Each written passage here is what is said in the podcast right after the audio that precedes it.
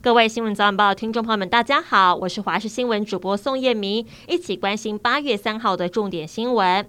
今天持续受到低压带的影响，天气相对不稳定。气象局也提醒了，恒春半岛东南部跟高屏沿海整天不定时都要防大雨。中午到傍晚，桃园以南地区也得防降雨。整体降雨要到明天，太平洋高压移入之后，天气才会转为稳定。周五就能回到典型的夏季天气。温度方面，由于云层厚实，各地低温二十五、二十六度，北部高温三十三度，中部三十一度，南部二十九度，东部三十二度。整体来说，并不像上周极端高温这么热。美国众议院议长佩洛西所率领的访团在昨天的十点四十三分左右抵达台北松山机场，一行四十多人下榻新义区的君悦饭店。今天上午六点多，车队先前往美国在台协会 AIT，随即在八点多呢转往立法院。裴洛西一行人会见了朝野党团总召，而近日确诊的立法院长尤锡坤，原本按照计划，依照相关指引会提前出关亲自接待，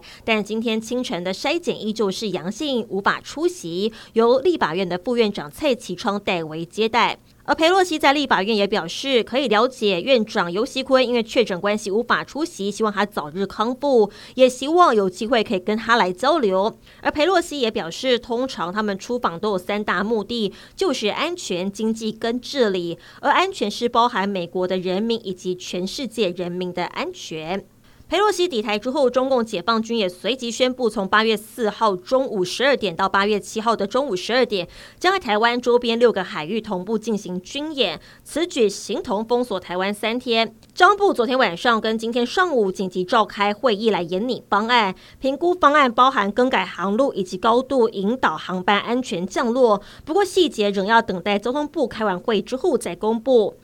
而针对美国众议院的议长佩洛西访台，中国方面文攻武吓不断。中国商务部今天上午突然发布讯息，表示决定暂停天然砂对台湾的出口，相关措施从二零二二年八月三号起实施。中国海关总署在今天上午也表示，按照中国相关法律法规标准，决定从八月三号开始暂停台湾的柑橘类水果跟冰鲜白带鱼、冷冻竹荚鱼输往中国，但并没有进一步说明理由。裴洛西访台之后，许多网友今天在 Seven Eleven 门市拍到电视荧幕写着“战争裴洛西滚出台湾”，引起网友讨论，惊讶不已。对此统一表示，厂商受到不明来源干扰播放讯息，已立即请厂商修复门市的营运，都是正常的。以上新闻内容非常感谢您的收听，我们再会。